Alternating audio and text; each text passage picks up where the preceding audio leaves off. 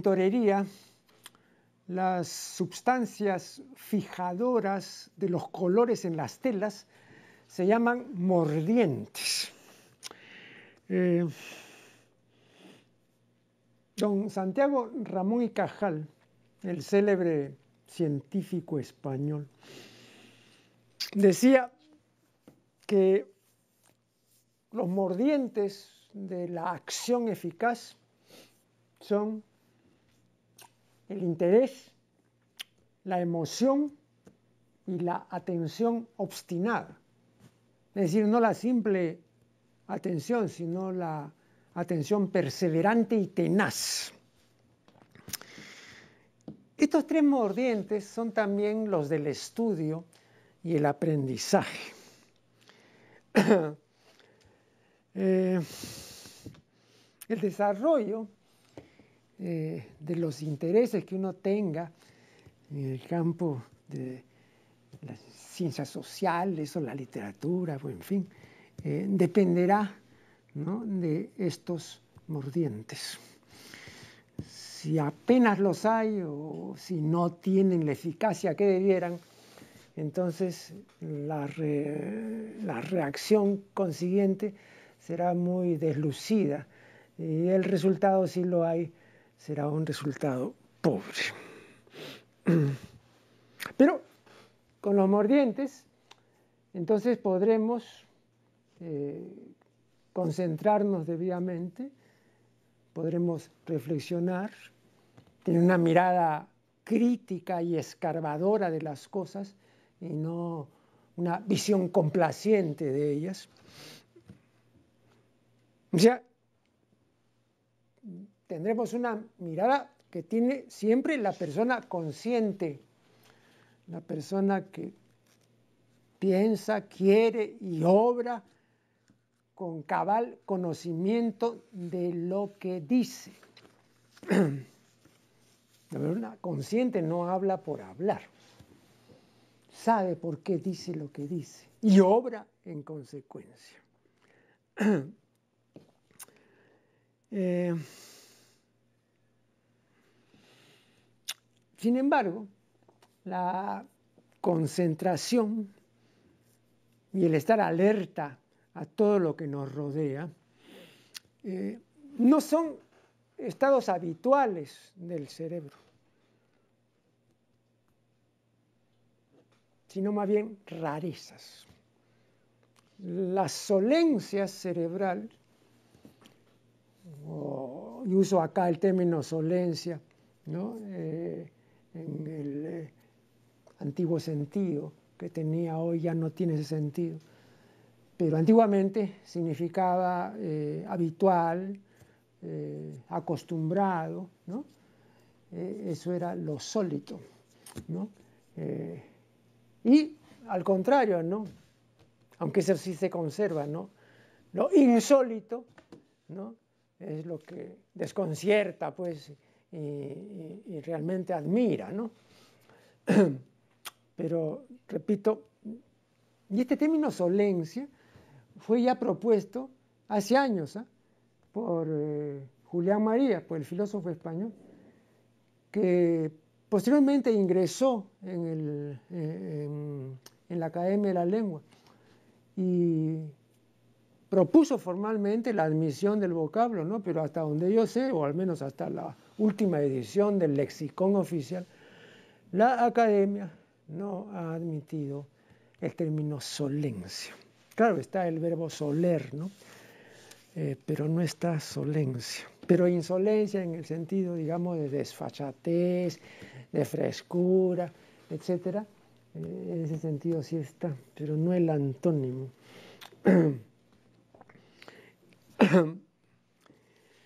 Em, yo creo que a la concentración y a la perseverancia tenaz, eh, le esperan malos tiempos, porque nuestra época, sobre todo a partir de mediados de la década de 1980, o sea, cuando se inicia la llamada sociedad informática, eh, y cibernética, ¿no? Y después cuando adviene la era digital. Entonces, con el advenimiento de la era digital, también advienen multitud de estímulos. Entonces ahora es mucho más difícil concentrarse, es más difícil reflexionar y es sobre todo más difícil estudiar. Aquí en nuestro medio, por lo menos siempre, los entendidos en pedagogía, y los hay algunos muy buenos, eh, con amplia experiencia, siempre la queja constante es que los alumnos no estudian como antes, ¿no? y que los alumnos aprenden menos que antes.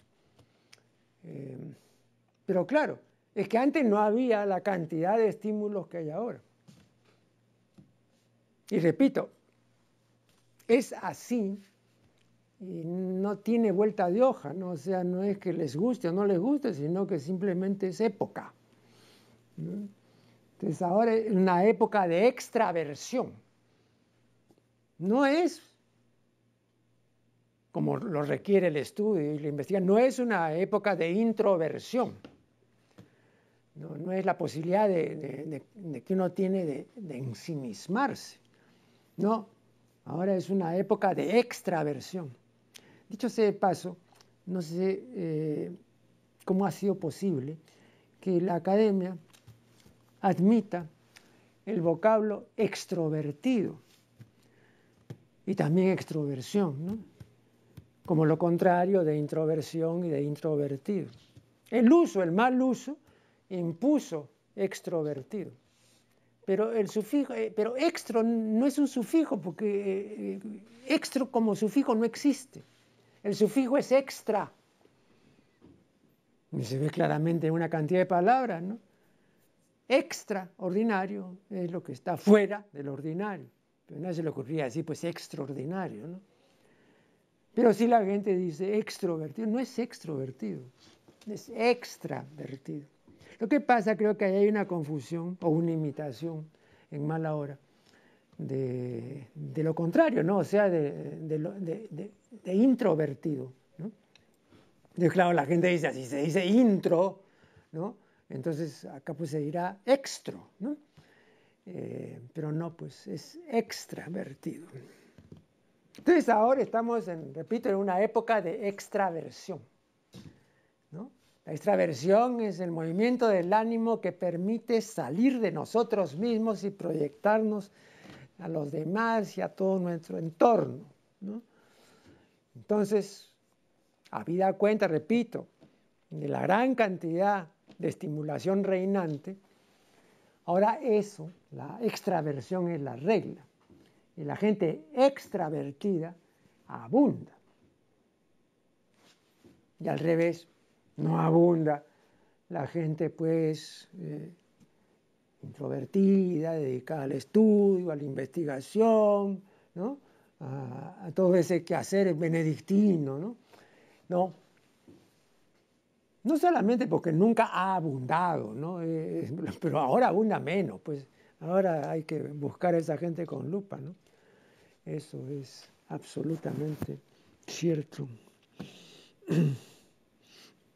Entonces, con todo esto lo que quiero manifestarles es que hoy más que nunca necesitan estar muy prevenidos con la multiplicación de estímulos, porque la, multiplicación de estímulos seguramente puede entretenerlos porque el cerebro vive de estímulos, los busca. Entonces, está siempre ¿no? pendiente de que haya un nuevo estímulo. Y la persona se termina pues habituando a esta multiplicación de estímulos. Y entonces se desentiende de su fuero interior, se desentiende de su intimidad, o de lo que Cecilia Zamora llamaba su dentrura. Ahora, esta época ha sido caracterizada y muy bien por Giovanni Sartori como la videocracia, ¿no? o sea, la regencia el gobierno, el imperio de lo que vemos, de la visión. Entonces ya no rige el pensamiento, ya no rige la intelección, la reflexión, el ensimismamiento. No, ahora en esta época, digamos, todo se vuelca hacia afuera. Entonces imagínense ustedes cómo sería si actualmente, ¿no? Eh, por arte de magia, desaparecieran todos los aparatos que permiten que el ser humano se extravierta, comenzando por, por la televisión. Es decir, imagínense ustedes el ser humano sin televisores, ¿no? El ser humano sin radio. Es decir, todo aquello que lo saca fuera de sí, digamos que de repente desaparece. Bueno, entonces seguramente pues el ser humano enloquecería. Eh, un primer corte y ya regresaremos.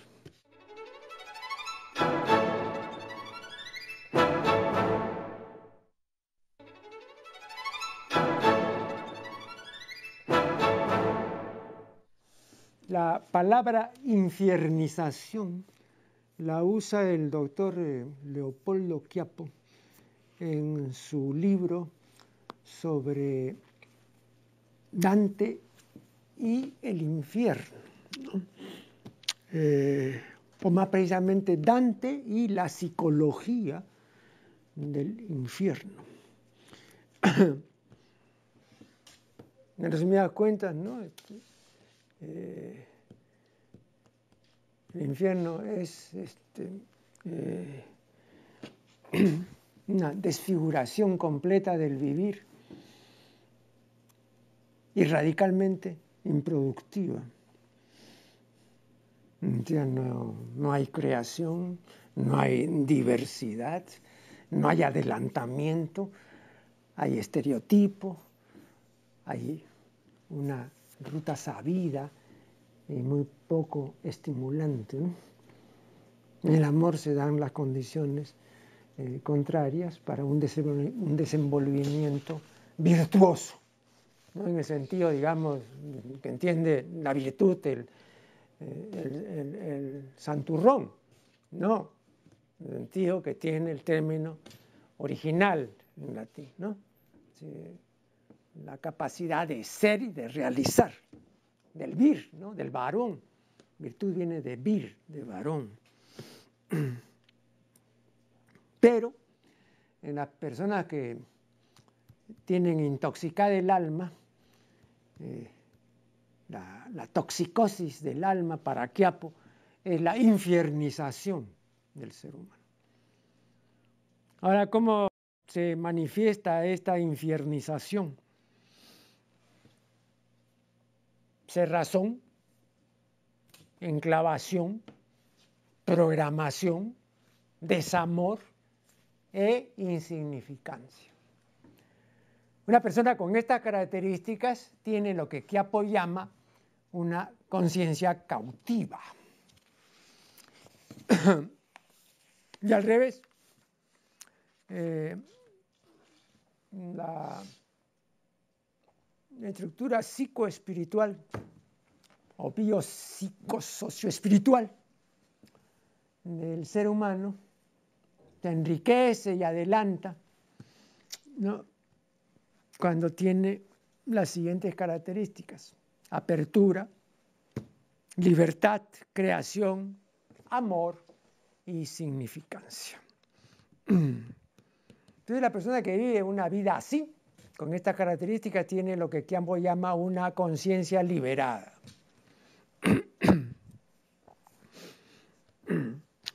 Eh, el doctor Quiapo eh, publicó Dante y la psicología del infierno. Este es el libro de Quiapo, Dante y la psicología del infierno.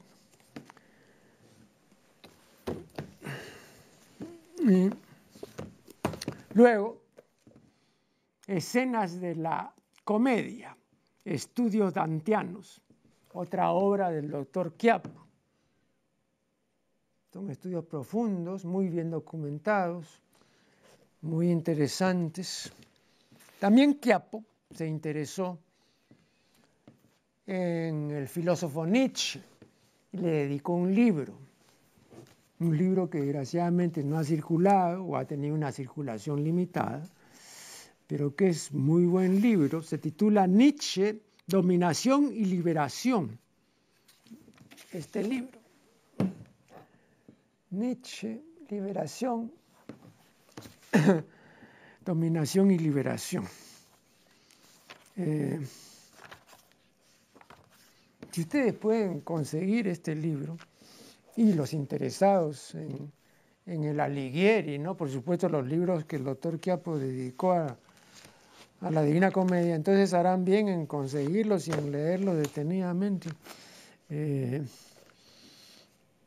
más de una vez, eh, hace ya años, porque este es un libro de mil, el, libro de Nietzsche es un libro de 1978, ¿no?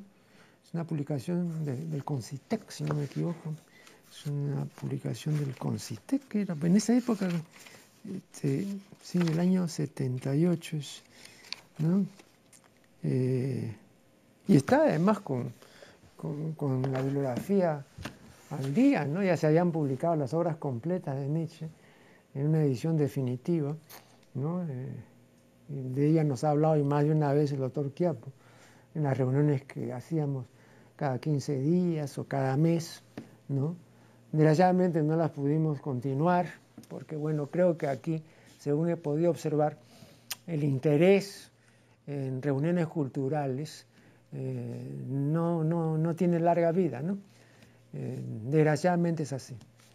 Y ojo, ¿ah? que se reunían eh, psicólogos, literatos, eh, médicos, en fin, eh, gente selecta. Pero recuerdo todavía algunas de las conferencias que se dieron. Muchas de estas personas también han ya fallecido. recuerdo ahí, por ejemplo, la presencia de Armando Robles, el cineasta, la presencia del doctor Seguín, Carlos Alberto Seguín, el distinguido eh, psiquiatra, la presencia también del doctor Maxi Batuesta, otro gran psiquiatra y especialista en Vargas Llosa y en Vallejo. Era gente, gente selecta. Y entonces, en cada ocasión se le encargaba a uno que diera una charla, ¿no? Eh, no muy extensa, de unos 15 o 20 minutos, y luego se sometía esto a una discusión, a una contraposición de pareceres, y resultaba todo muy fructífero. Yo intervine varias veces, pero lo mismo hicieron una serie de otras personas eh, igualmente importantes o más importantes que el que habla. Pero, como digo, no se fue desvaneciendo el interés eh, y al cabo pues dejamos de reunirnos. es lamentable porque hay mucha gente que, lee mucho, que tiene muchas cosas que, decir y que compartir, pero no tiene, no tiene auditorio, ¿no? No tiene auditorio, no tiene público. Y en este caso eh, el público y, el local no, no es el de las el, el, del episodio neurótico. Ustedes saben que yo he dicho más de una vez que todos los episodios neuróticos, ¿no? requieren de dos cosas fundamentales, local y público. Pero un episodio neurótico sin local no se produce. Y sin público, que generalmente la familia tampoco se produce. Entonces, para que el neurótico haga su, su, escenificación, tiene que haber local y público. usted lleva al neurótico frente al mar, no hay ninguna neurosis que valga ahí. Eso es siempre muy importante. Y es algo de sentido común y en lo cual pues no han reparado, o si han reparado no le han dado la importancia que debieran haberle dado los eh, psicólogos y psiquiatras. Mientras que haya local y público, habrá este cuadro, cuando lo hay, ¿no? Habrá este cuadro neurótico. Pero sin local y sin público no hay neurosis que valga. Eso es muy simple. Recuerdo que el padre Gustavo Gutiérrez, en un texto muy interesante que tiene sobre Vallejo, cuenta la anécdota siguiente. Un niño está tratando de trepar a un árbol y, logra trepar, ¿no?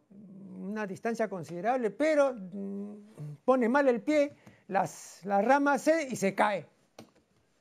Y por supuesto, pues sufre una serie de magullamientos y contusiones, ¿no?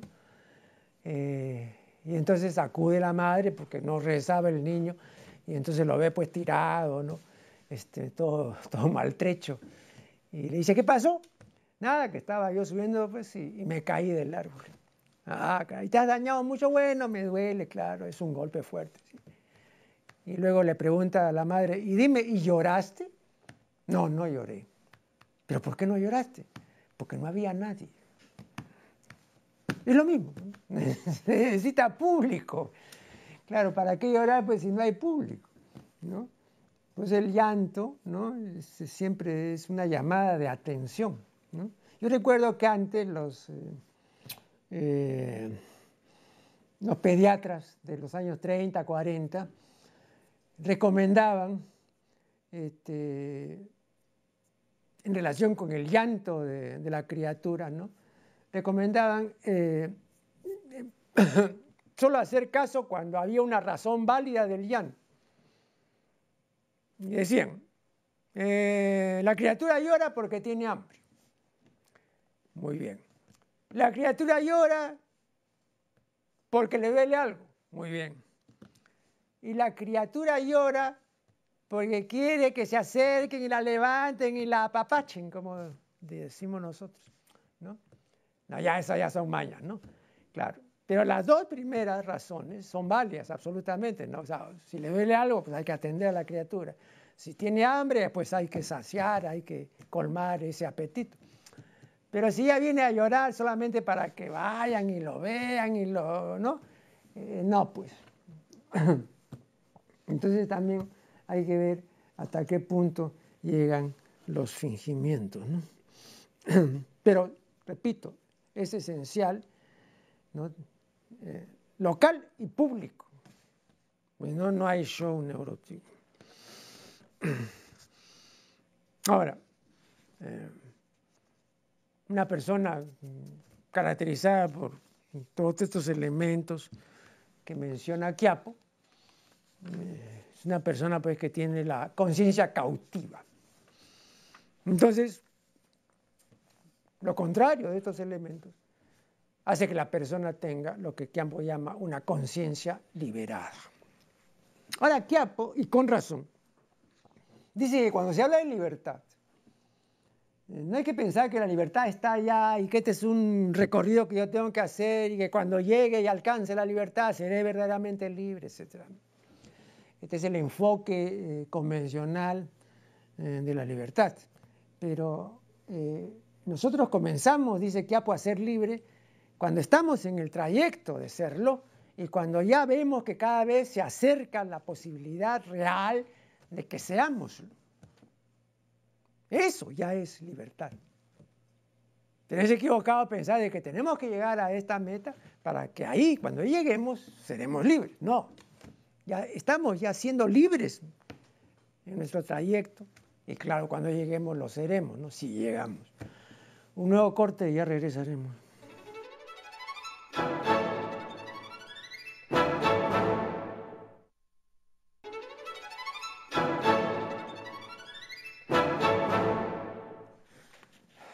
Decía en el segmento anterior que, según el psicólogo Quiapo, em, la cerrazón y la apertura son dos modos de vérselas con la existencia y de enfrentarla. ¿Qué cosa dice Quiapo de la cerrazón? Dice, es empobrecimiento del ámbito experiencial, estrechamiento del horizonte vital, enclaustramiento de la vida, actitud radicalmente defensiva, incomunicación, agotamiento de la potencialidad de vivir y comunicarse y arriesgarse. Eso respecto a la cerrazón. Y claro, lo contrario de la cerrazón es la apertura. Según Quiapo, la apertura es la gama amplia de receptividad de las cosas, de los hombres y del mundo, la plasticidad de la acción, mm, actividad rica en direcciones y niveles, y ausencia de estereotipos y rutinas. Y además, capacidad de comprensión de lo heterogéneo y diverso y exótico en relación con uno mismo. Bien, todo esto me parece muy interesante, pero a mi ver tiene un defecto. No es un defecto radical, pero es un defecto. Y es que las condiciones que se establecen son muchas. Estoy recordando, porque claro, para, para, para contrarrestar todo lo que lleva consigo la cerrazón, no hay que tener una cualidad ni dos, hay que tener por lo menos media docena, pues, ¿no? Y que lo expone cumplidamente y bien como él solía hacerlo. Pero lo que voy es a la cuantía, ¿no? Eh, son muchas condiciones. Ustedes recordarán que yo en una oportunidad, hace ya algún tiempo, cité a nuestro gran cuentista y novelista Julio Ramón Ribeiro, eh, que mm, decía, refiriéndose a las personas de su entorno, o las personas con las que él tenía una relación más estrecha, decía, considero que es un error buscar en las personas más de una cualidad por ejemplo, si la persona es inteligente, ¿por qué querer que sea revolucionaria también? Por ejemplo, si la persona es perseverante, ¿por qué querer que sea deportista? Pues puede perseverar, pero en áreas distintas del deporte. Y así, ¿no? Hacía una lista. A mí, decía Rivero, me basta con que tenga esta sola cualidad que pueda servir de puente, de conexión, para establecer con esa persona que la tiene un diálogo que más adelante puede resultar fructífero y muy positivo. Pero normalmente, decía Rivero, nosotros en la cotidianidad eh, alternamos con personas que tienen a veces esa sola cualidad o no la tienen. Son personas grises, son personas insignificantes, eh, sin desarrollo ni creatividad, ¿no? Sin embargo, vean ustedes cuando se trata de la elección de pareja, ¿no? La mujer piensa en que el, galán, que la corteja, sea inteligente, tenga una buena posición, eh, sea un comerciante próspero o un profesional eh, de primer nivel, etc. Y este profesional de primer nivel espera que la chica que eligió sea no solamente bonita, sino hacendosa, eh, inquieta por lo diverso, cuestionadora, eh, una persona con la que se puede conversar, etc. Recordando lo que decía Nietzsche, ¿no? Nietzsche decía, si te piensas casar, busca una mujer que en primer lugar sepa conversar, no, no, no te fijes tanto si es bella, si es este, de cuerpo escultural. No, e, eso está bien, pero no es tan importante. Lo importante es que sepa conversar, porque la mayor parte de la vida, y sobre todo la vida de la pareja, se, la pasan las parejas conversando. Pues, ¿no? Bueno, es cierto. Entonces imaginen ustedes tener pues a una persona que no sepa conversar o que converse estupideces, ¿no? Es, pues, es trágico, ¿no? Y eso es muy frecuente, eso es muy frecuente. Eh, entonces, claro, creo que Rivero tenía razón. Efectivamente, pues, eh, ¿por qué esperar que esa persona, pues, eh, tenga muchas cualidades, ¿no? Y ostente una serie de títulos, digamos, mm, que la hacen merecedora, pues, de, halagos y de muchos merecimientos. Pero esas personas son muy escasas. Y Rivero además lo, lo sabía muy bien. Entonces lo más cuerdo, eh, lo más sensato, es buscar pues una sola cualidad. Esa sola cualidad ya nos puede permitir, digamos, entablar una relación fructífera con esa persona. No, si es una cualidad pues que vale la pena, ¿no? Claro. Pero ya esa cualidad ya es un puente. Interesante. Pero no forjarse ilusiones y estar esperando que la persona que hemos elegido por pareja tenga pues muchas cualidades. Eso, repito, es irreal. Eso no existe. Y una vez que pasa el fenómeno del enamoramiento, que puede ser un fenómeno que dura unos cuantos meses, tal vez un año, pero después pasa. Entonces después toda la emoción que se despertó en nosotros este, comienza pues a decaer ostensiblemente. Y entonces eh, aquello que nos enardeció comienza a desvanecerse. Por eso eh, Eduardo Zamacua decía con mucha razón que el amor no es, como se ha dicho muchas veces, ciego, no, el amor es presbita, no ve bien de cerca. Por eso cuando están los enamorados tan cerca y todo, no ven los defectos del otro. Pero cuando pasa el tiempo, entonces eh, comienzan a alejarse. Y cuando se aleja el objeto que antes nos movió, entonces comenzamos a ver las imperfecciones y los defectos que antes no veíamos, ¿no? Porque esta cercanía pues no nos permitía ver. O sea, tenía razón Zamacua, ¿no? El amor este, eh, es previo, no ve bien de cerca, de lejos ve bien. Pero de lejos uno se da cuenta de, pero ¿cómo he tenido tanto interés en esta persona? Pues si realmente no es tanto, pues no como yo creí, etcétera, ¿no? Y eso dicho de hombres y mujeres, ¿no? O sea, no, no se refiere solamente a las mujeres, no a los hombres, a unas y a otros, evidentemente. Entonces, creo que claro, el doctor Quiapo ha expuesto todas estas cualidades como, como un ideal, ¿no? Como un ideal. Encontrar una persona que tenga todo esto, pues es una persona ideal. Pero la persona en la vida diaria, común y corriente, no tiene estas cualidades. No, no tiene estas cualidades.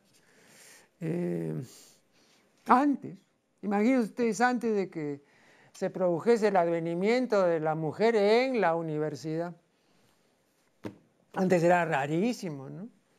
en la época pues las escritoras españolas, en la época de doña Emilia Pardo Bazán y otras escritoras de su tiempo, eh, que una mujer ingresase en la universidad pues era pues todo un acontecimiento, ¿no?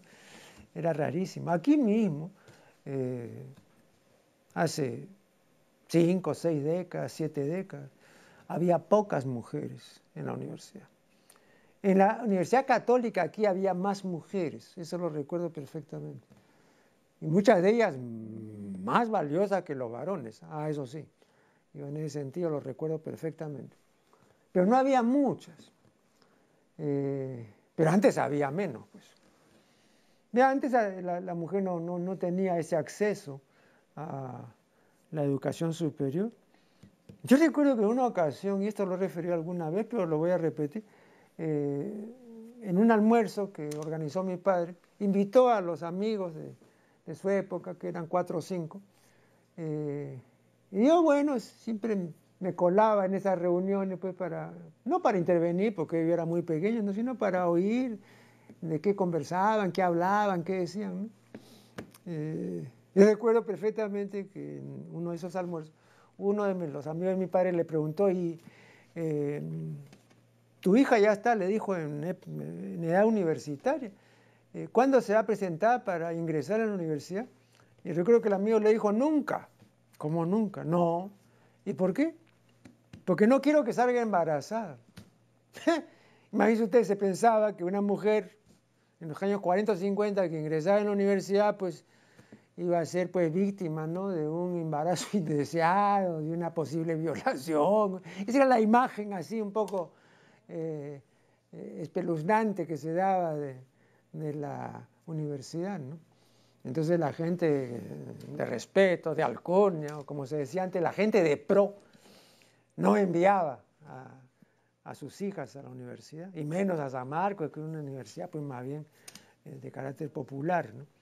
tal vez a la católica, pues, ¿no? porque uno le decía más pequeña, en esa época estaba en la Plaza Francia, en la Facultad de Derecho estaba en, la calle Lártiga, ¿no? que es una de las calles, la cuarta cuadra de, Girón Camán, ¿no?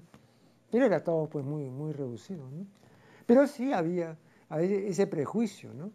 de que mujer ilustrada era mujer ya de vida más libre, era una persona eh, que no era enteramente confiable y que rompía todos los canos establecidos para un comportamiento adecuado, de lo que se consideraba adecuado en aquel entonces en relación con la mujer. Un nuevo corte y ya volveré.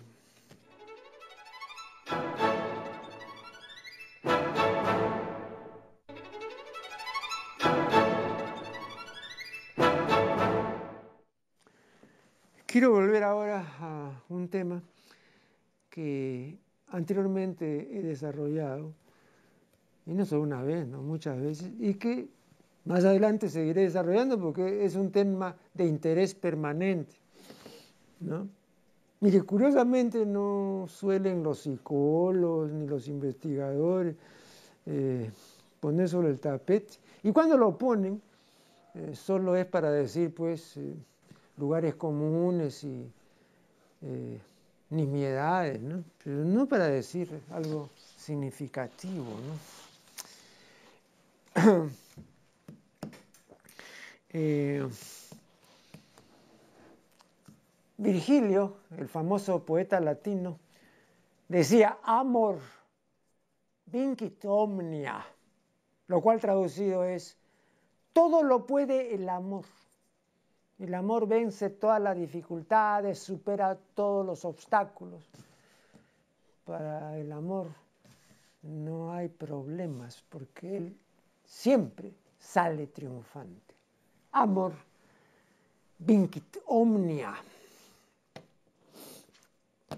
Em, esta sentencia de Virgilio es también la sentencia de Gabriel García Márquez porque eh, el amor es el, tema principal en las obras de García Márquez. ¿no? Recuerden ustedes el amor en los tiempos del cólera, por ejemplo. ¿no? Así, para mm, Gabriel, para Gabo, el amor era un asunto principalísimo, ¿no? precipuo. Eh, pero el asunto no es tan sencillo como nos lo quieren hacer creer los literatos y los pensadores. Eh, Balzac, recuerdo que decía con mucha razón que el odio tiene vida más larga que el amor. Eh, y esto lo han repetido también otros autores. sí. Y es cierto, porque el odio es filogenéticamente anterior al amor. Por lo tanto, es más arcaico, es más primitivo. eh,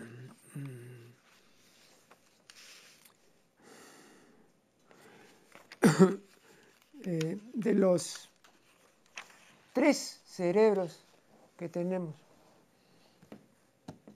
el reptiliano, el sistema límbico, o sea, el cerebro emocional, y el cerebro neocortical, el neocórtex.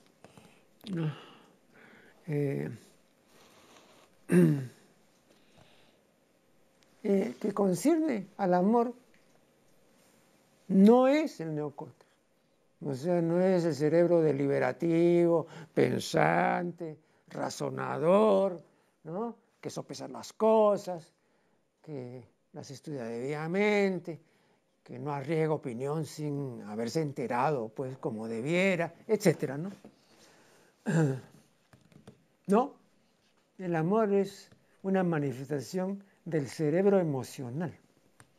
Dicho sea de paso, las personas que quieran enterarse muy bien de lo que es el cerebro emocional, harán bien en adquirir el libro de Joseph Ledoux, titulado así justamente El cerebro emocional.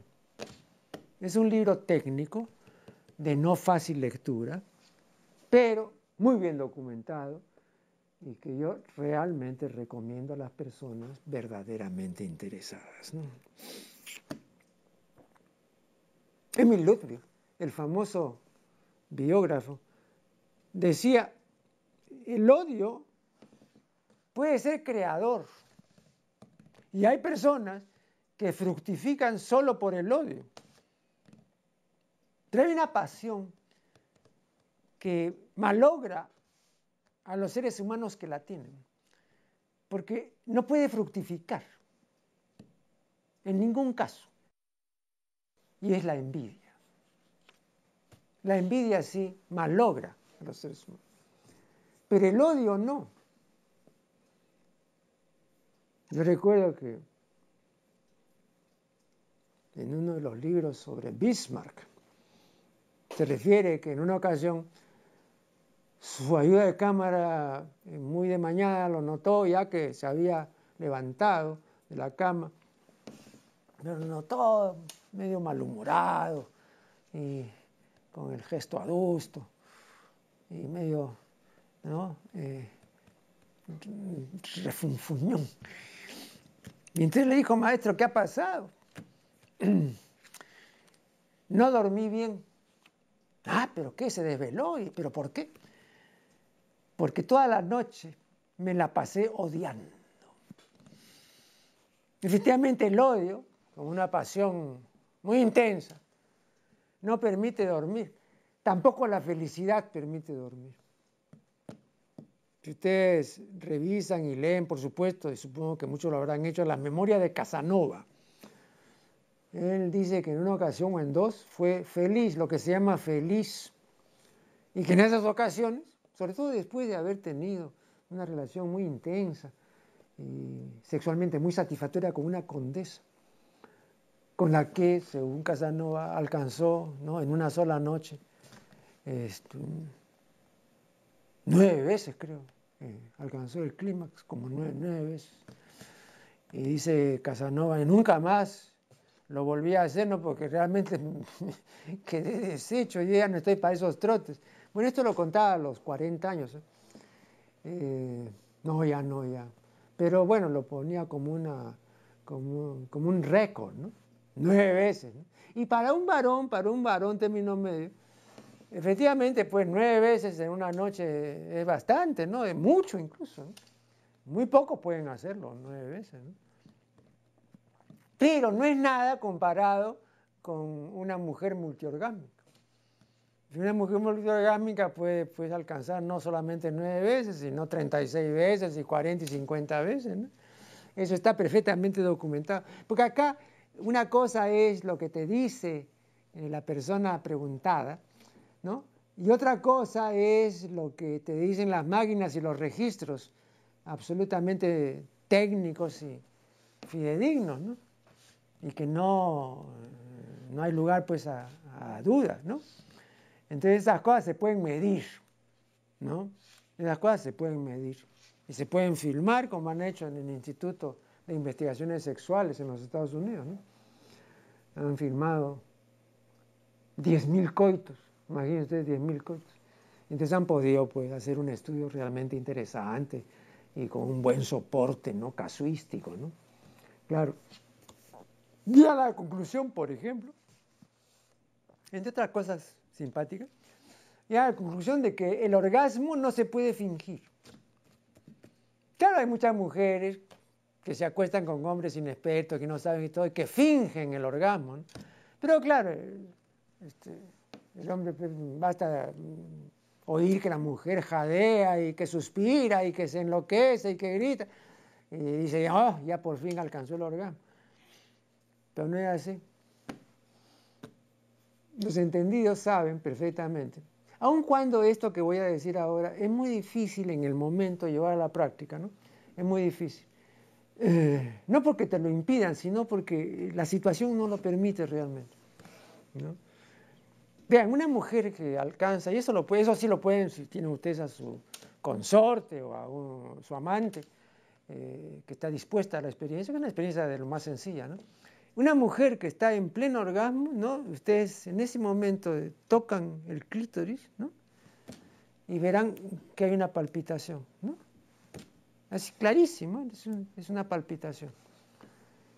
Bueno, eso sí, eso sí es indicativo de que se está produciendo, digamos, el clima.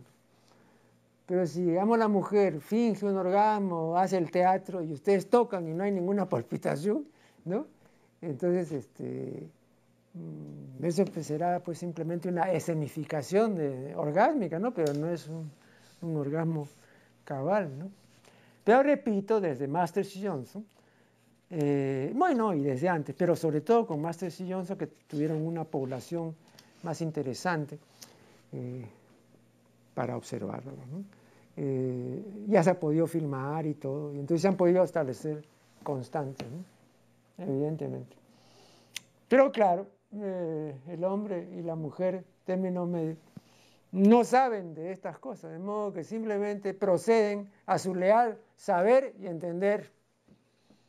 Y en materia de sexo, pues eh, no es así de simple, ¿no? En absoluto. Vean ustedes, para comenzar, tiene que coincidir las excitaciones de una parte y de la otra.